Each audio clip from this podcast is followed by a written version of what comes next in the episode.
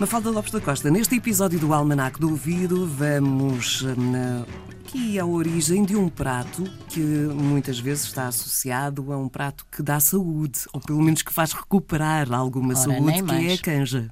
a canja.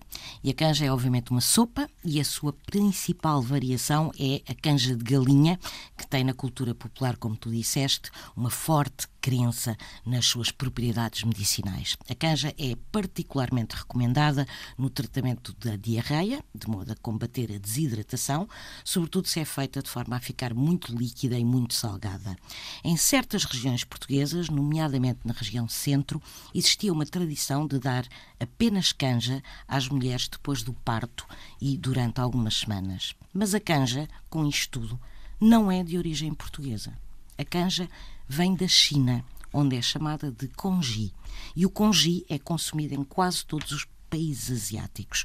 É interessante que o congee chinês, ou asiático em geral, pode levar muitos ingredientes diferentes e, inclusivamente, é frequentemente tomado ao pequeno almoço. No entanto, a variante mais tradicional é precisamente o congee de galinha, quase idêntico à canja portuguesa e que, além disso, é também utilizado no período de convalescença das doenças. E é muito provável que a canja tenha sido trazida da China por portugueses, devido precisamente às suas propriedades reconfortantes e medicinais.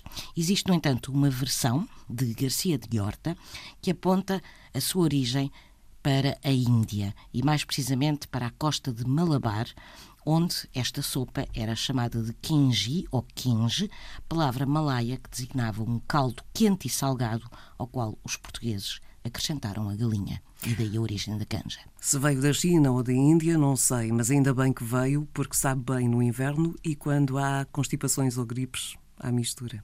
Exatamente.